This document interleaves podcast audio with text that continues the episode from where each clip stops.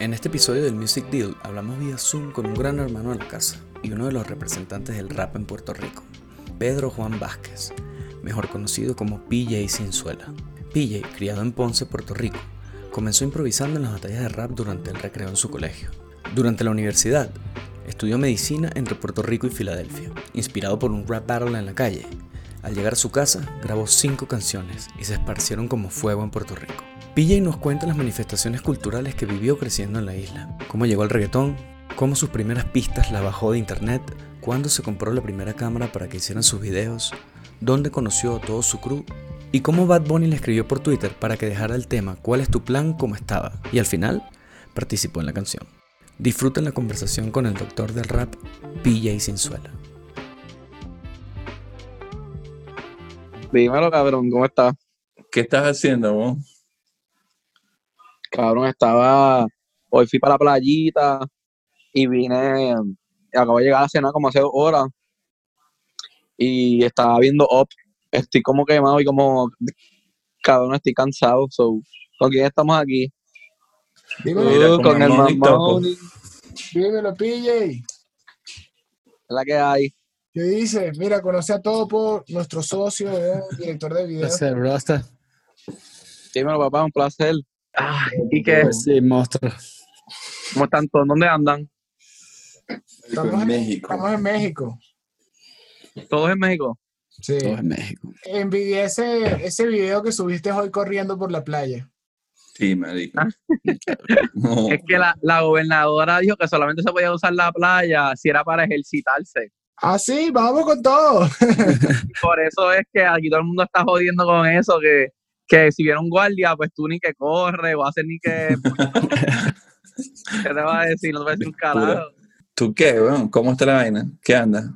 Cabrón, pues yo estoy terminando un disco que voy a hacer. Ya tengo todos los temas, me faltan como masterizar como dos y lo quiero entregar en junio, pero cabrón, voy a empiezo a trabajar en un hospital, firmo un contrato de un año empezando el 1 de julio. Firmaste, un, firmaste un contrato por un año. Sí, trabajando en un hospital. Bueno, pero si no va a haber show, en verdad es, un buen, es el- mejor que ahorita, imposible, ¿no? Es que a mí me falta un año para yo poder sacar mi licencia yo solo. A mí me falta trabajar un año bajo, bajo como su, su- surveillance, bajo, Claro. ¿cómo se dice eso, puñeta? Bajo Vigilancia, digamos. Super- sí. supervisión, Sí, bajo supervisión. supervisión. Me falta un año. Y pues dije, pues la este año, hacen falta médicos también, ¿entiendes? Y más que raperos, yo creo. Eso dije, por carajo, en Puerto Rico hay muchos raperos, vamos a, vamos a ser médicos entonces.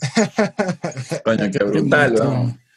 Como que mi plan en verdad es, es eh, mano, no sé qué ustedes van a hacer, pero yo creo que a mí me va a funcionar sacando sencillos. So, yo básicamente quiero poner una fecha que si ya voy a sacar el disco en octubre o noviembre para allá y empezar a sacar sencillos como cada dos semanas o y sacar, porque yo tengo tres videos guardados.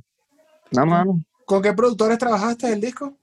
Con el de Sandunga, que él, él hizo básicamente como mitad del disco, que él también hizo Lo Coloquito, él hizo por ti. Con él, con David, que es mi baterista, hizo dos beats, Josué hizo uno y yo hice uno y un chamaquito que tiene como 16 años, 18 años, que tenía dos pistas ahí de rap que a mí me gustaron hace tiempo y me quedé con ella. ¿Hiciste un disco conceptual o hiciste como el primer disco que recuerdo de cuando nos conocimos dijiste que ese primer disco tuyo tú no lo sentías como un disco completo porque habías como agarrado todas las canciones que habías ido sacando? Sí, sí.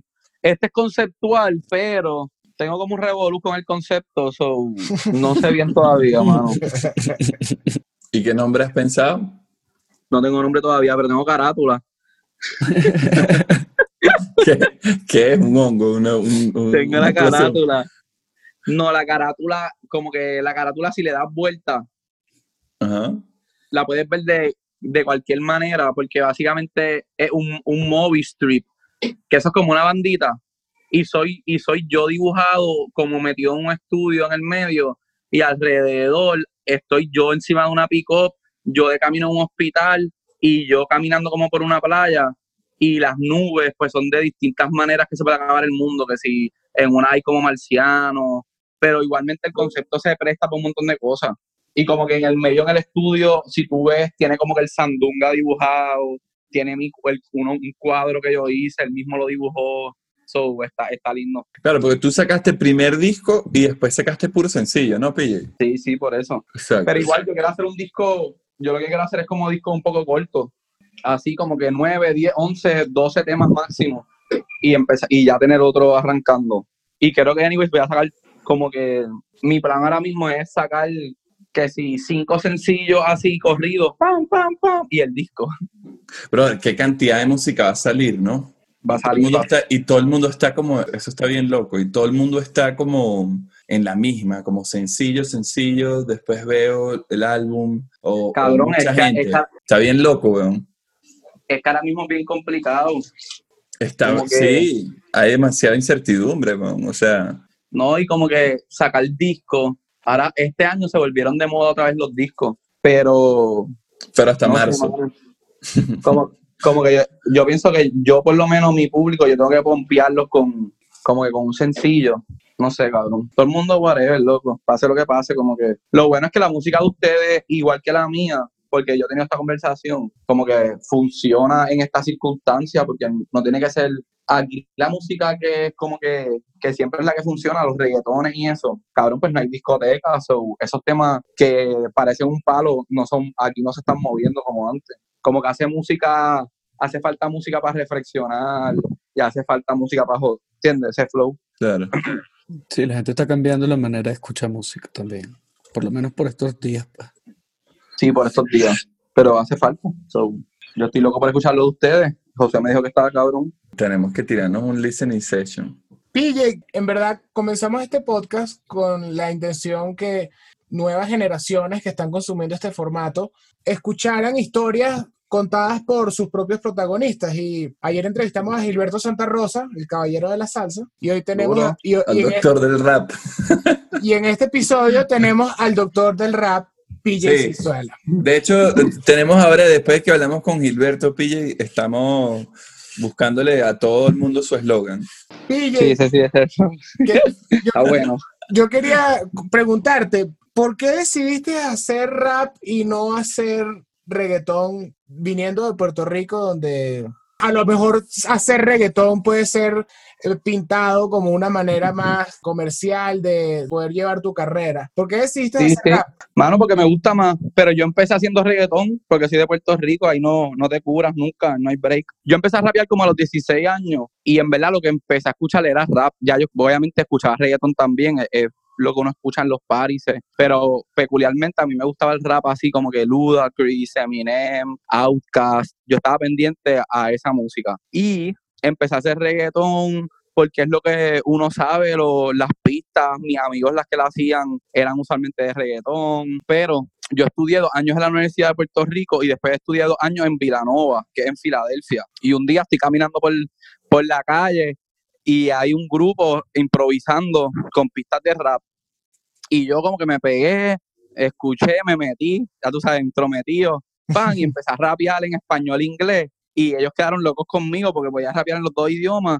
Y me, nada, me, me- me puse a rapear con ellos allí en la uni.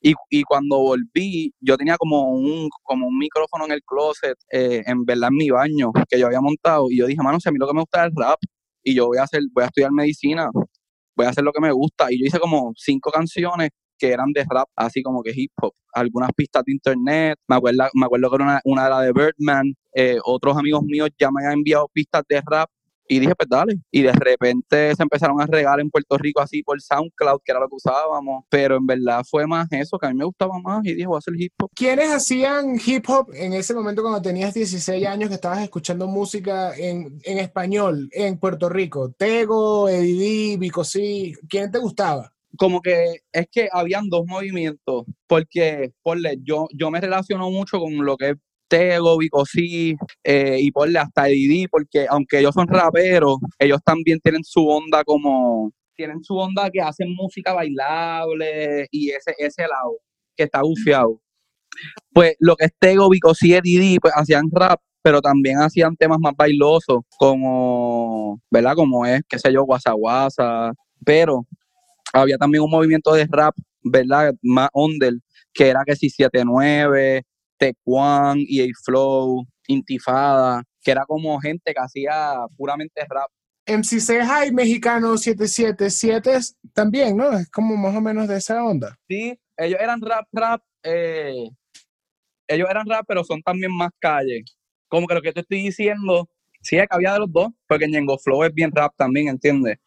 Pero estos eran más, pues más inspiracionales para mí porque, porque se parecían más a lo que yo hago. Como que hablaban, a ver, hablaban mucho de lo que estaba pasando en Puerto Rico, hablaban, tenían eh, gente que bailaban, que había un grupo de bailarines bien grande en Puerto Rico, tenían los videos con graffiti, era como la cultura de hip hop completa. Que yo sé que en Venezuela hay un montón de raperos por esa onda súper duro, pero, pero sí, pero yo digo que me relaciono un poco allá porque yo sí he tratado de juntar las dos, porque aunque me gusta el, rap y el hip hop es lo más que a mí me mueve, como que a mí también me tripea la onda de, inventar con ritmos bailables o buscar percusionistas y grabar una percusión distinta a ver cómo, cómo funciona y añadir lo de caribeño y lo de latino a, lo que hago. Así que he hecho como sandunga, como temas como la pelúa, que son en verdad perreo. O a mí me gusta que, también hace hip hop que no, no, necesariamente tiene a lo mejor una es,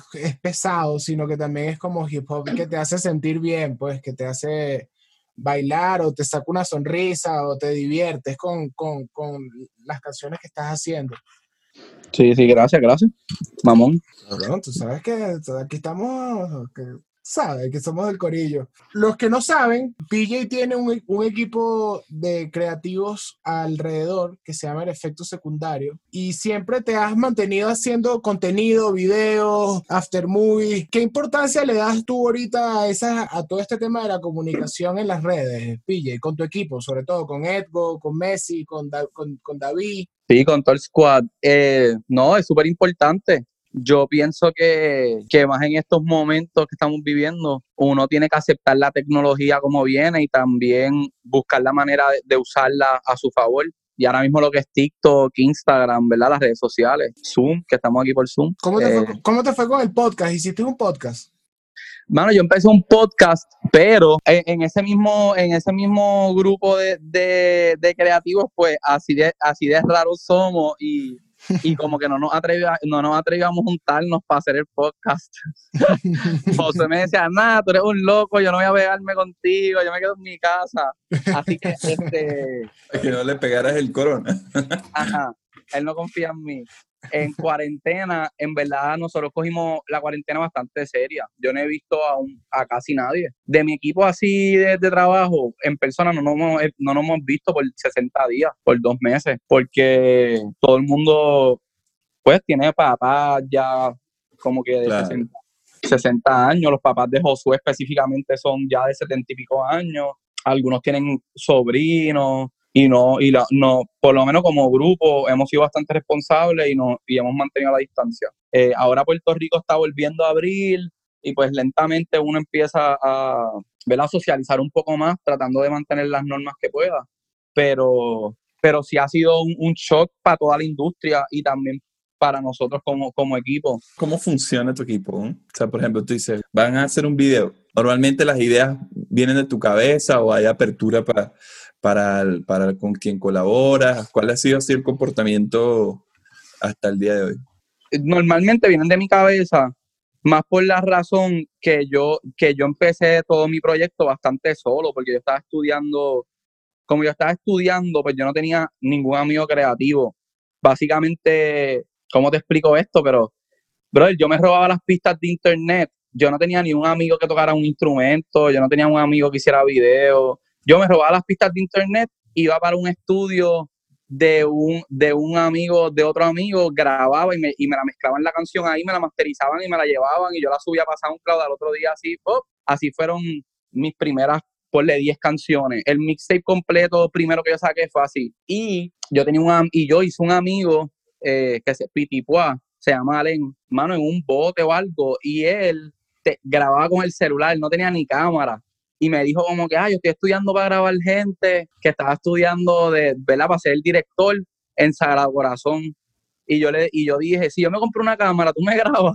Y él, dale, y yo me compré una cámara. La, la Canon, creo que era la C6, que yo creo que eso ya, no, ya nadie la usa, pero pero pues Mamón sabe más que yo. Pero era, era la Canon que al principio todo el mundo tenía. Hay una que yo sé que es 5, que era un poquito mejor, pues yo tenía la 6.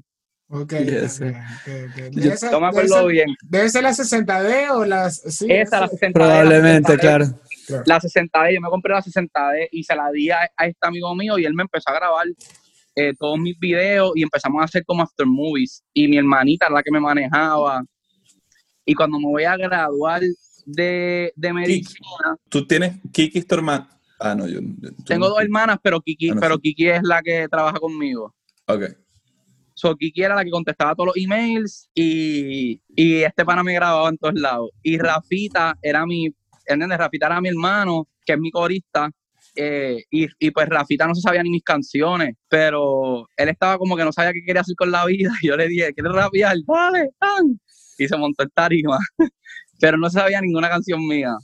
Porque a él le gustaba como que Ñengo Flow, Héctor el Fader. Él es, él es más, más calle la música que le gusta. Pero en ese proceso, pues yo quiero montar una banda y ahí conozco a Josué, a David. Y Ja- Josué y David son amigos de, de. Y, a- y un día tocando en unas calles de San Sebastián, pues Edgo vino a grabar también. Así que conocí a Edgo y qué sé yo, empezamos como que a fluir juntos.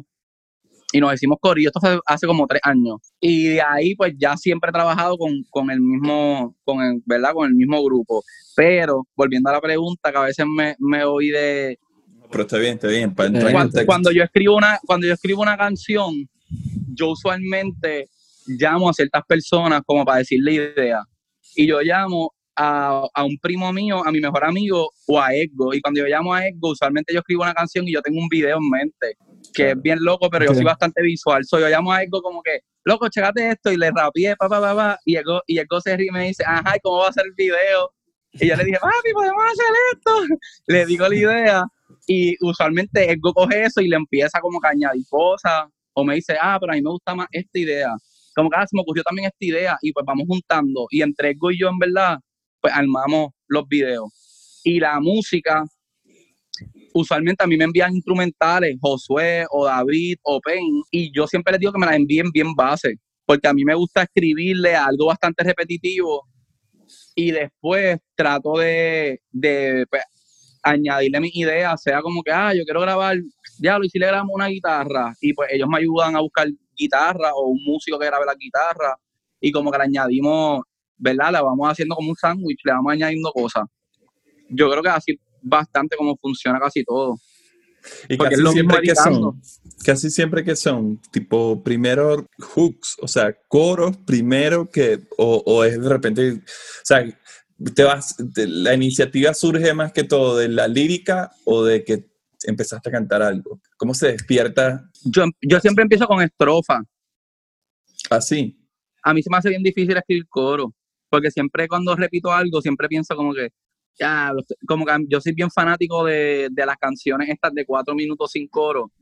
Es hay, hay canciones que yo escribo el coro, que me salió algo y yo digo como que, uh, duro, este es el coro ya. Pero en la mayoría de mis canciones yo escribo la primera estrofa. Y una vez yo escribí la primera estrofa o el primer verso así, que puede ser desde un 8 hasta un 24, que puede ser desde 20 segundos a un minuto, pues ahí ya yo llamo al que me hizo el beat de una. Loco, deja- no, no le des este beat a nadie, que ya está algo? le, le escribí, esto va, pan, y de ahí ya una vez, a mí me gustó como que la primera estrofa, yo sé que me va a gustar la canción, y la termino usualmente. Tengo canciones todavía ahí que no, no he terminado, pero Has trabajado con un poco de gente dura, bueno. ¿Con quién así te has impresionado que lo hayas visto trabajando y digas, mierda, esto, esto- esto es una máquina? Eh, déjame pensar. Yo conozco un tipo ahí que se llama Beto. Coño, ese es un caballo. Eh, entonces, pero, pero pensando así, mano, es verdad que con la gente que yo he colaborado, bien poco han sido en el mismo estudio con ellos. Bueno, sí, exacto. Nosotros sí Es- tuvimos es- un par de sesiones. Sí, O sea, que nosotros, estoy- o sea, que estoy en el top. Sí, nosotros pudimos como, como vibear y eso. Porque mira, con, con quien yo he estado, por Bueno, Ñejo, Ñejo es bien impresionante. Ah, juro, Por- ¿no? Porque Ñejo, porque Ñe- Ñejo es bien bueno haciendo coros, cabrón. Es un duro. Sí. Ñejo estaba, mira, nosotros grabamos cuál es tu plan y eran como las 4 de la mañana y Ñejo estaba básicamente durmiendo contra la pared grabando, no estoy chisteando. Él estaba contra una pared con el micrófono y empezó ahí, ¿cuál es tu plan? Cabrón, porque alguien entró al cuarto y le dijo, wow, ¿cuál es el plan?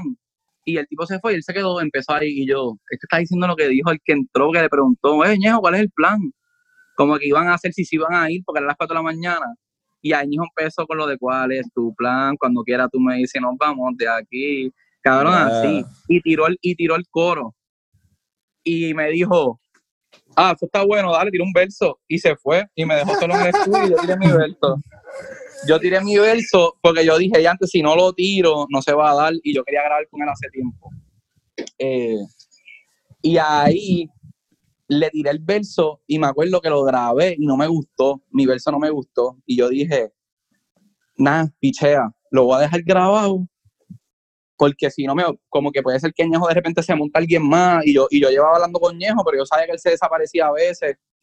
Y, pero yo vengo y escribo otro verso y vuelvo y, y le escribo otro y vuelvo otro día y grabo. Y al otro día, Ñejo fue para el estudio sin mí y de repente en Instagram yo veo que un montón de gente me está tagueando y era Ñejo diciendo, papi, este tema está cabrón con PJ. Él ya había subido mi verso completo a Instagram porque así, ¿entiendes? Él, él es natural. Y la gente comentando y ahí va Bonnie me escribió a mí por Twitter y me dijo, ya, lo sacan sin coño esta cabrona, loco, no la dañen, no monten a más nadie, que vi que querían montar a alguien más. Y, y, y en el flow y Ñejo me habían dicho, mira, eh, hay vamos a ver si se monta el conejo, qué sé yo. Y yo, mira, me escribió, ya, dile. Y yo le dije, "Mo- si quieres, montate, dale. Y como a los, pues, Bad Bunny es impresionante, porque a los tres días o cuatro, él me envió ya como que sus voces, así grabas pan, y con todo lo que trabaja, así que a las millas, como que no pasó ni cinco días, me acuerdo, y él ya me había enviado las voces de él. Eh, Qué brutal, ¿no? Qué bien. Qué locura lo que está pasando con ese pano, ¿no? sí, es una locura, pero yo pienso que, que él es distinto y en verdad es gufiado lo que está haciendo. Claro. de, de trabajar con, de hacer esa colaboración increíble con Bad Bunny y con Ñejo, eh, brincaste, hiciste una colaboración con Beto, con eh, Los Cafres y con Gombayavari eh, de Ancho ¿Verdad? Puñeta, y salió por ti, y después Jorge Drexler. Creo que tienes una variedad de, de, sí, sí. de, ar- de artistas. Pues eso es lo que te gusta de la, de la música, como que no, no, no te quieres encasillar en trabajar nada más con, con raperos o trabajar nada más con cantantes, ¿sabes?, de reggae, sino estás dispuesto a trabajar con todo el mundo. Sí, sí, yo estoy dispuesto a trabajar con todo el mundo. A mí, a mí en verdad, a mí me gustan mucho los cantautores. Que si tú me preguntas con quién yo quisiera colaborar más, Con en verdad a mí, me gusta, a, mí- a mí me gusta colaborar mucho con gente que canta. Porque a mí me gusta escribir las estrofas, o a mí me gusta como que, ah, yo escribo una estrofa, tú cantas un coro, yo escribo una estrofa, tú cantas otro hook, otra cosa. Es, ese vibe a mí me gusta mucho. Para mí mi colaboración así que a mí más me, me, me toma por sorpresa y que más me agrada, pues Jorge Drexler para mí es como Wow. un, un super master, ¿entiendes? Para mí, él como persona es el más que me impresiona musicalmente, pero es porque he tenido conversaciones con él y la manera que él estudia científicamente un poco la música, porque sí estudió ciencia. El otro día me envió un texto, eh, me envió un texto con artículos de, de mujeres y hombres escribiendo sobre el reggaetón y cómo se comparaban a otra música que en un momento eh, la criticaban porque ni que era, ¿verdad? O misógina o, o hablaba eh, malo. Y pues comparaba el reggaetón con mucha música que ha pasado, porque eso pasó con la salsa, hasta una música medieval, me mandó un... Y, y es bien interesante como él en sus proyectos estudia su propuesta completa, como el último disco que eran todo a base de cuerdas o de instrumentos de cuerda. Y para mí eso es bien curioso porque, porque a mí me gusta también hacer eso un poco, así que nada, para mí él, él sí como, como músico, él, él me impresiona lo que, lo que hace. Sí. Drexler, Drexler, Dre- yo, acuerdo- yo recuerdo que él llegó a Venezuela con una, con una gira que había hecho como una aplicación en donde tú, tú, tú, tuviste eso, PJ. Sí, que...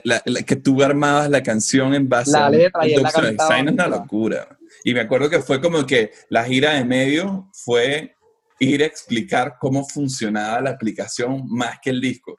Él es un crack, man. Yo creo que él va a ser así como, no sé, un fucking goat.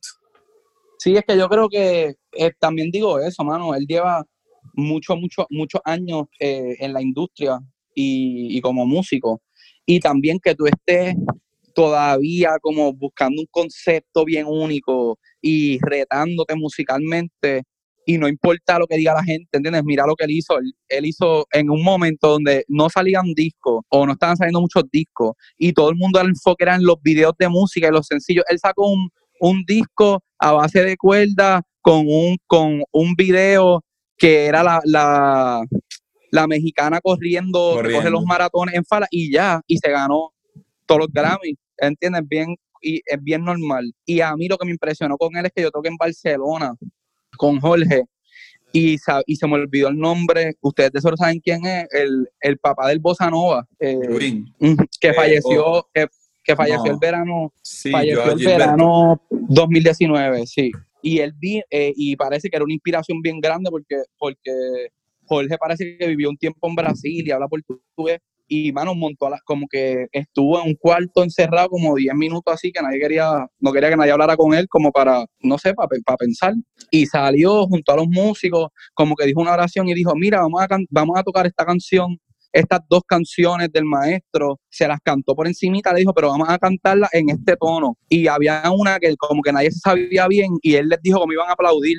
Y te estoy diciendo que habían seis mil personas y él, pan, en, a mitad de concierto dijo, mira, falle, eh, se murió este gran maestro, pan, y cantó las dos canciones en portugués, en el tono que él quería cantarlas, que no eran el mismo tono de los, del pana. Y una fue los muchachos tocando en la guitarra y ellos aplaudiendo a un ritmo y el otro ellos tocando. Y él se sabía la letra completa, ¿entienden? En portugués, o, sea, como que eso, no lo hace, eso no lo hace mucha gente. igual en Puerto Rico, en el concierto de Puerto Rico, él fue y en la tarima yo toqué con él también y me dijo, mira, yo quiero, yo sé que tú tienes una versión de Lamento Borincano, pero yo quiero tocar algo parecido a la original por tal razón. Y él literalmente cogió el iPad en el soundcheck, la puso, la empezaron a tocar, la enseñaron dos veces y en el show cantó Lamento Borincano con la letra en el iPad, leyéndola y tocándola. Así con la banda, que la confianza para tú tener esas destrezas, el oído, de poder hacer eso, mano, en, tres horas y que lo hagas consistentemente, porque ya es la segunda vez que yo lo veo haciendo y yo he visto tres conciertos de él. Así que yo pienso que, él todavía tiene ese, ese amor por la música que mucha gente pierde en el camino y eso, eso es bien lindo. ¿Cómo fue el proceso de colaboración con él? Con, con él? ¿Cómo fue el proceso de, que le mostré, sé que le mostraste el tema en Nueva York y ya estabas, ya tenías el video un poquito avanzado y él se pompió ahí? Sí, con, con él en verdad fue bastante natural por eso, porque yo le enseñé la canción por la curiosidad de la E, porque yo sabía que le iba a gustar, pues por su estilo peculiar, y rápido él me dio un abrazo y me dijo, a mí me, eso está cabrón, y yo le dije, ¿tú quieres, quieres salir? Así mismo, ¿entiendes? ¿Tú quieres salir? me encantaría que tú salgas. Y, y él me dijo como que sí, pero todavía estaba trabajando varias cosas y con lo del y yo había empezado la canción para el huracán María, que fue 2017. Y yo creo, si no me equivoco, que yo lo conocí ese mismo 2017. Pues esa canción salió 2020. Yo tuve varias situaciones que la canción nunca llegó a salir y cuando estuve con él en España y, en España más o menos le mencioné lo mismo, le mencioné la canción eh, o él me lo mencionó a mí y yo aproveché y la puse un email y le dije cuál es tu email y se la envié y no sé, una semana que él iba a empezar a grabar eh, su proyecto nuevo, pues aprovechó y grabó, porque Jorge también es bien de, eh, hace un disco y está dos años eh, que si touring y haciendo y viviéndose su música y él no está grabando o escribiendo, él está viviendo ahí en el tiempo. Y después cuando vuelve a España, entiendo yo por lo menos que ahí dice como que, ok, voy a empezar un proyecto nuevo y está uno o dos años estudiando y haciendo música, después cuando vuelve a girar, pues gira, pero no es alguien que esté grabando en el estudio toda la semana buscando, ah, featuring con este, dale, vamos, no, no ese tipo de persona. Claro, Pille, y me da curiosidad, ¿cómo, cómo son tus maquetas? ¿Pero las grabas en un voice note o, o grabas algo en computadora o solamente escribes? Un poquito de todo. Yo tengo los notes del celular explotados, también los voice notes. Y ahora recientemente yo, yo me compré un equipo bastante bueno. Tengo, tengo el Apollo y me compré una Pórtico. Y, y me compré la, la, la, la ótica, la, la bolita, y tengo un, un Numan, el 193 creo que es, o 103, el que tiene todo mucha gente. Y lo llevé para el estudio de un amigo mío de hueso, que es el que me graba usualmente las voces, y él me lo setió y ahora en mi casa me estoy grabando. Así que lo que eran mis maquetas antes, en mi casa mismo, que yo me grababa con el micrófono solo, pues ahora pues yo me puedo grabar en mi casa y todavía estoy como cogiéndole el, el swing, pero, pero si yo me puedo grabar, para mí es, brutal. Estoy esperando que salgan dos canciones que yo mismo me grabo en mi casa. Y una, y una fue una pista misma que yo hice, una instrumental. Y depende de cómo la escuchen los carros y después que la mezcle y la masterice, pues en verdad sé si yo mismo puedo, puedo grabar en mi casa, que para mí sería bien lindo porque hay momentos que no voy a poder ir para el estudio y más ahora que voy a estar viviendo en el sur de Puerto Rico por, por el trabajo. La clínica no es ahí en San Juan. No, es en el sur, así que me voy a mudar. ¿En dónde? En Ponce, Ah, de donde eres tú, ¿cierto? sí, de donde yo soy. Qué brutal. Pero todos los estudios y todo el mundo que yo conozco de, de la música, por lo menos, está en el área metro en San Juan, así que estoy a una hora y pico. Que sí puedo subir si tengo que grabar, eh, ¿verdad? Algo esencial, pero igual, pero si me puedo grabar yo mismo en mi, en mi casa en Ponce, pues sería, sería bello, así que ese es el plan. PJ, ¿tú no estabas con Sony? No, no, no. Yo nunca, ¿Nunca yo estuviste? nunca, Ah, yo pensé que no, sí. yo nunca he firmado con disquera. ¿Y qué, ¿Y qué piensas? de- ya nos comentaste, pues, que te, te gustan tus timings, pero eres más de, me voy por una disquera o... Mano, es que yo tengo mi, lo del efecto secundario, en verdad es como un corillo, pero, pero en verdad es como una disquera publicadora que yo, que yo hice. Claro. Eh, ahora mismo estoy, estoy yo mismo viendo la que hay. Es que yo pienso que tiene, tiene sus pros, como que sus pros y sus contras. Y, y en mi momento, pues, nunca, nunca me ha parecido algo que yo diga, ah, quiero estar con una disquera. Sí estuve, he estado con distribución y pienso que, que fue, fue lindo.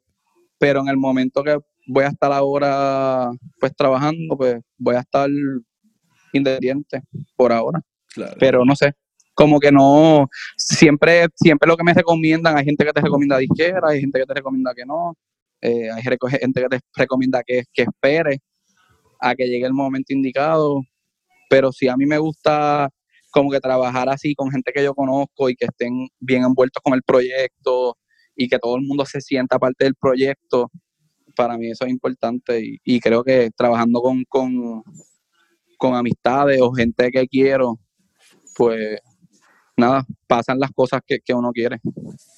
DJ, me intriga algo. ¿Cómo, ti- cómo hiciste el- una colaboración con Al J?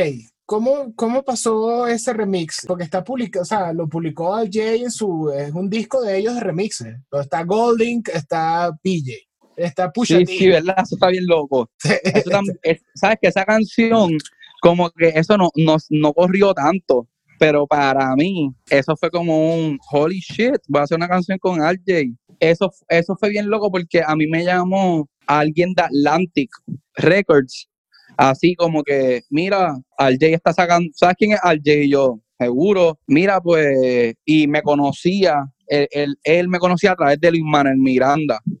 Parece, no sé cómo llegó a la conversación de que estaban buscando a RJ algún rapero que, al- o alguien que rapeara en español, porque están haciendo un rap, un disco y estaban buscando un rapero en español. Y parece que Luis Manuel Miranda les mencionó Calle 13 o Residente y Cinzuela. Y pues me llamaron, mira, ¿sabes quién es RJ? Y yo, seguro, mira, que quieren que salga un tema eh, con ellos, como con remix. La mayoría de los raperos son en inglés, pero tienen un rapero francés y están buscando un rapero en español. Pero a mí lo que me llamó fue la y le enseñamos tu música y le encantó y, y vieron que también rapeaba en inglés. Eso les gustó eh, y yo, pues dale, déjame ver cuál es el tema. Y, y ahí me enviaron la canción y yo vi que era de un libro y yo me leí como que toda la historia del libro y les contesté y ellos súper emocionados y, y sale una entrevista que ellos dicen como escrita, pero ellos dijeron que el tema favorito del disco era como un tema ahí y el que era conmigo y yo qué duro, Qué todo estuvo cool. Qué buen Qué cuento, qué buen cuento, qué buen cuento. De- un, un festival en donde quieras tocar, que sea así como, tengo que tocar ahí. Mano, en verdad, más que festivales, yo creo que países. Si, Claro. si, me pongo, si me pongo a pensar así, como que en verdad países, porque hay- es que, es que hay, mano, hay muchos festivales que ahora mismo uno puede ir a tocar, pero es complicado porque yo tocaba en festivales con super nombres, pero, pero la experiencia es que obviamente tú tocas en una tarimita, en una esquina allí que hay como 50 personas, o, a- más, o más festivales que tú llegas y son cinco artistas y todos están en la misma tarima y de repente todo el mundo canta al frente de 10.000 personas y la gente es como si en- me pasó en Málaga. Yo toqué, yo toqué a las cuatro y media de la mañana en un The Weekend Beach Festival en Málaga y yo decía, ya lo, yo voy a tocar a las 4 y 20 de la mañana, era las 4 y 20. Yo me acuerdo que yo hablé con Polo, mi manejador, Polo, mano, a las 4 y 20. Ahí no va a haber nadie. Y él, no, así es la gente allí, confía. Cabrón, 8 mil personas Sí, claro. brincando como si se supieran mis canciones y en verdad habían su, qué sé yo, pueden haber 50 o 100 que sabían, mi, que sabían mis canciones, pero la gente estaba como si se la supieran completa. Yo me tiré stage dive y todo, explorando botellas de champán y fue a las 4 y 20, yo salí a cantar a las 5 y después de mí se trepó como un DJ como de electrónica gótico y la gente siguió ahí ah, jodiendo. Y igual he tocado en festivales que me dicen, loco, este festival es bien importante, pa, pa, pa, pa", y cuando llegas como que te tocó una hora que no es tan cool y, y no es lo mismo, o te tocó una tarima a la misma hora que otro, así que yo diría más países. Yo me quedé, yo me quedé mordido porque no fuimos a Venezuela, yo estoy esperando ese festival todavía. Eso es que sí, no, tú- ahí, para allá vamos ahí. Mano, yo estoy, en verdad, yo quiero ir para Venezuela, yo quiero tocar en, en yo nunca he ido a Panamá, yo no he tocado en Ecuador y me ha escrito bastante, ¿verdad? Mucha gente. Eh, a- quiero ir para Chile, porque la única, la única vez que yo fui a Chile fue cuando fui telonero de, de Residente. Movistar Arena, ¿no? Sí. Y por ley, y, es- y esa experiencia fue bien curiosa, porque, mano, para mí, ese fue el peor show que yo he hecho en mi vida. ¿Por qué? Mano, porque pasaron muchas cosas. Mis papás fueron a verme y mis papás se perdieron y nadie los encontraba, ellos no podían entrar, así que yo estaba hablando con ellos con el celular, lo entro, mano, mi mamá casi llorando porque llevan dos horas dando vueltas, lo entro y así mismo me coge alguien, loco, pusieron la pista. Y yo entré a la No. tarima, Bob, dale, vamos.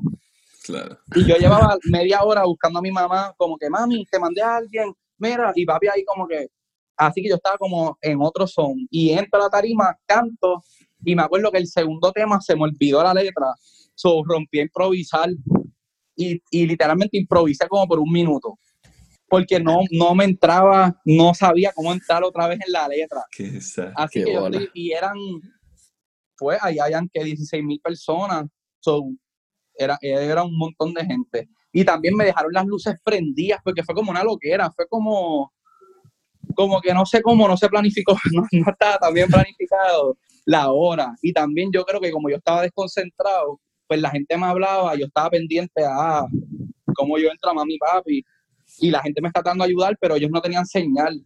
Como el wifi se había caído, y mi papá, igual que yo, somos de los que viajamos y muchas veces no pagamos el plan, así que está en airplane mode por ahí, ¿entiendes? so, so, ese era Revolu. Mano, pues se me olvidó la letra. eh, me acuerdo, y esa fue la, segun- la segunda canción, No Me Cuque, que no tiene coro. Es un tema que es todo rap y es bien rápido. Y, y, y, me- y donde me confundí fue empezando y yo no la pude cachar hasta una parte que una capela bien larga y ahí yo sabía que aquí volví. Y me acuerdo que me bajé la tarima encojonado, ¿entiendes? Como que me acuerdo que me metí a un cuartito y me encerré y estuve como media hora ahí comiendo, bebiendo y después salí. Y digo que esto es bien curioso porque ese es el show que al otro día o esa misma noche es la reacción, la mejor reacción que yo he tenido de gente que no me conoce a de repente como que ah, pues subiste mil followers por Instagram y te escribieron 200 personas como que, diablo, tu show estuvo bien cabrón, ta, ta, ta, ta". y la gente súper, súper emocionada con el show. Y para mí fue el peor show que yo he dado en de mi vida, ¿entiendes? Como yo estaba como que, ya, lo que mierda el show, vas tripeado. Imagínate. Y Qué el, loco, y el como mejor- habla- co- qué loco como interpretas cómo suenan tus seguidores. To- Todos hablan así. ¡Eh, Pepille, gracias! Estaban contentos, weón. Mira, pilla, y el, y el mejor show, un show que tengas un buen recuerdo. Uf, eh, yo creo que yo tengo muchos buenos recuerdos en Mayagüez. Mayagüez es donde yo estudié. Así que Puerto Rico, Puerto Rico tiene pues un montón de pueblos, pero está San Juan es el, la capital y el área metro donde está la mayoría de la gente. Y Mayagüez es como este sitio que es universitario. ¿Entiendes? Los, vier- los viernes, sábado y domingo por la noche no hay nadie que vive allí. Pero de lunes a jueves, si tú vas, pueden, puedes salir para una barra y puede haber 5 mil personas en una calle en, para esta barra. Y yo estudié ahí años en universidad y pues yo he tocado ahí, por lo menos toco ahí dos veces al año, ponle. Y siempre esos shows han sido desde, me acuerdo que el primero fue detrás de una gasolinera y habían como 800 personas, pero sí es el sitio donde todo el mundo se sabe todas las letras y todo el mundo es como que se trepan a la tarima y se tiran y sea como que una barrita y tiene que ser gratis porque allí nadie paga entrada, así que si tú haces un show, puede ir Bad Bunny, hace un show, cobra entrada y la gente se queda afuera así escuchándolo de afuera. Allí no hay, allí, si tú cobras entrada allí no hay break, ¿entiendes? Como que no, la gente no paga y la gente está toda tirada. Pues ahí yo tengo muchas, muchas memorias lindas porque pues ahí fue que en verdad fue que por primera vez me dieron apoyo. Yo había cantado en una barra que fueron 50 personas, en una 100 y de repente fui allí y no cabía un alma en, una barra y lo mismo, mis primeros shows por todo Puerto Rico pues se llenaban, pero no igual y cuando iba allí era como como si, ajá, como si fuese un rockstar, ¿entiendes? Todo el mundo sabe la música, todo el mundo apoyaba. Pues ese en Puerto Rico muchos muchos shows ahí eh, igual cuando canté en el Hiram Bithorn, que, que fue abriéndole a, a, Re- a René, pero habían como 30 mil personas, 35 mil personas, una, una barbaridad. Y también cuando yo estaba medio nervioso porque, pues lo mismo, le estoy abriendo, quizás de ahí se saben mi música, qué sé yo, 5 mil, 8 mil personas, pero no es todo el mundo. Y en verdad también, las, todas las personas que estaban al frente, yo veía, yo decía, aquí todo el mundo se sabe cuando canté la canción que yo dije, esta es la canción que menos la voy a montar, y yo veía que todo el mundo la estaba cantando, eso fue un- algo muy emocionante. Y fuera de Puerto Rico, hay, hay par de shows, estoy pensando. Bueno, cuando toqué con ustedes, con, con, que, con Fofo en la batería, en, en, y El video, estaba eso en el, bueno. Mano, ese show estuvo bien bueno Sí, en el Video Latino. Para colmo, un festival, ¿verdad? Más que reconocido de los mejores festivales en el mundo. Y que fuera como fue.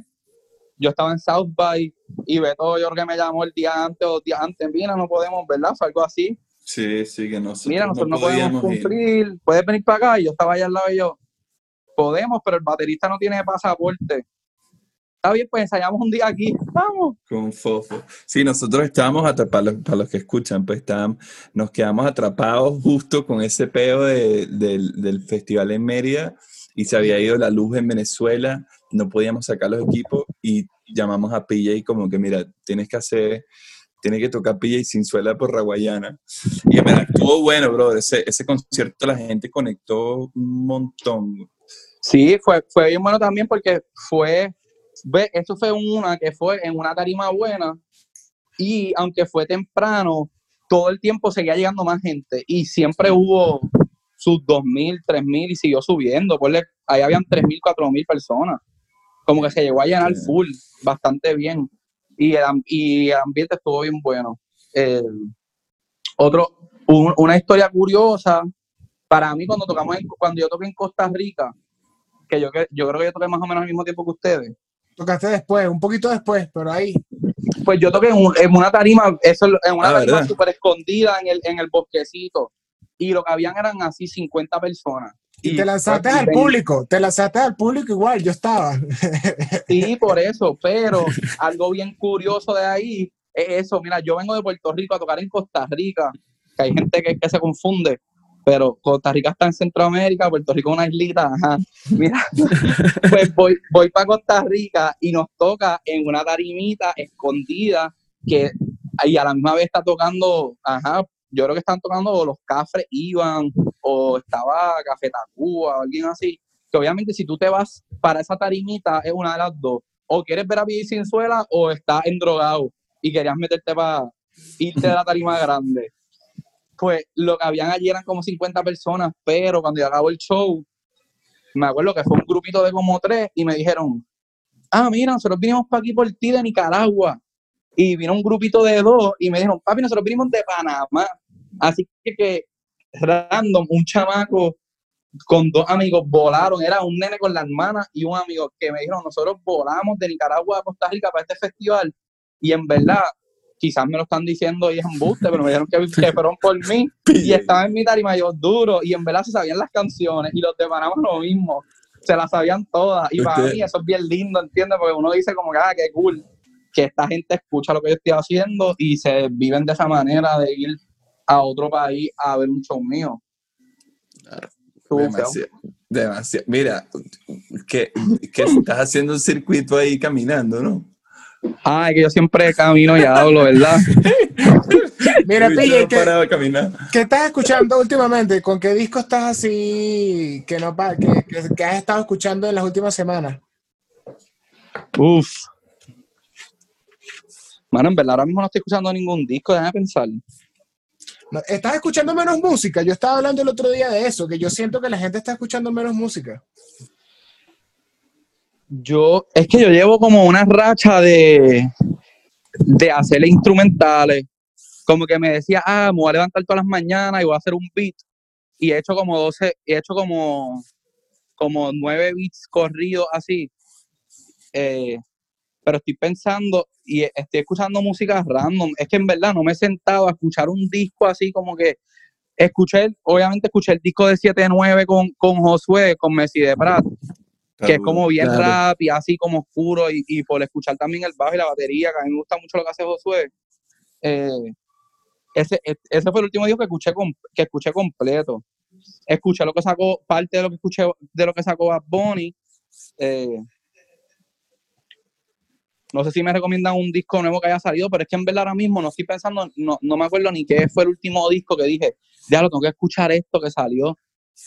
Bueno, te, podrías escuchar de Enciclopedia con Orestes Gómez, que está bien interesante. Está brutal. Sí. No lo he escuchado, tengo que escucharlo también. Sí, está, bien, está, bien interesante porque tiene una mezcla de sonidos y de, y de sampleo. Está, está, bien, bien cool. Lánzatelo. Se llama Dealers in Caracas. De verdad, ah, pues dale, lo voy a dar oído. Pille, para terminar, para terminar, si, si alguien quisiera entrarle a, tu proyecto, ¿qué canción le, dices que escuche? O sea, ¿cuál es la canción que define a PJ?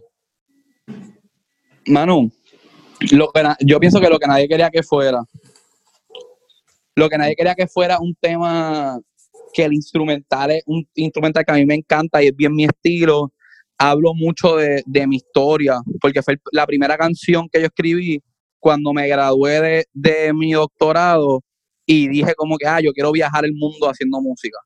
Y fue literalmente la primera canción, la empecé a escribir en un avión y me acuerdo como si fuese ayer. Y también es, una canción que, nada, que define mucho, me puedes conocer como pienso y como persona y también el tipo de música que me gusta. Hermano, gracias, gracias por el tiempo. Ojalá nos reencontramos pronto en algún hotel de estos de gira por algún sitio en el Caribe. Ojalá. Queremos en Puerto Rico. ¿Cuándo vienen para acá? ¿Cuándo Puerto Rico. Coño, sí, de Puerto Rico. No sé, cuando se acabe esto. O sea que yo te quería preguntar para la gente que si yo voy a Puerto Rico, ¿a, a qué sitios tengo que ir a juro? Bueno, lo bueno de Puerto Rico es que Puerto Rico es pequeño así que tú puedes hacer muchas cosas rápido, pero sí tienes que alquilar el carro, porque aquí la transportación no es muy buena. Pero además de eso, aquí tienes que ir, yo te recomiendo que vayas a Culebra o a Vieques, que es una isla en el este de Puerto Rico, pues para mí tienes que ir para allí unos días.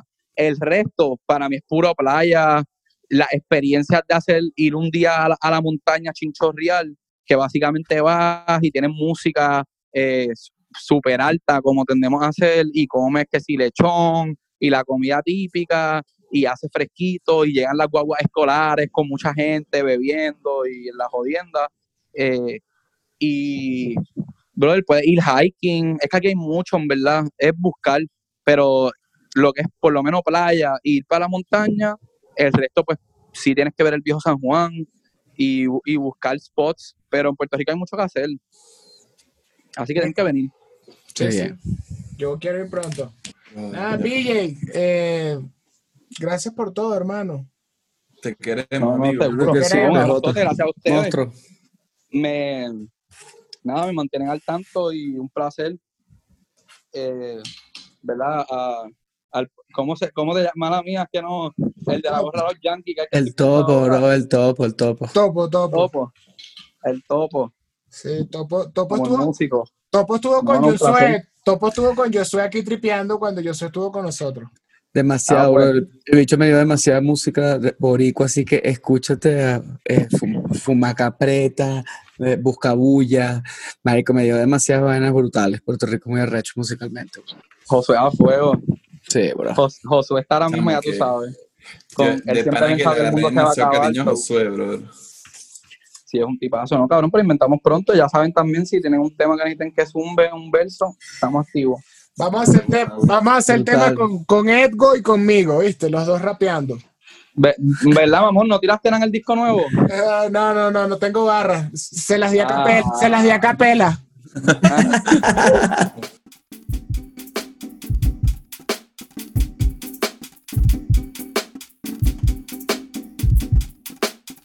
Esto es el Music Deal.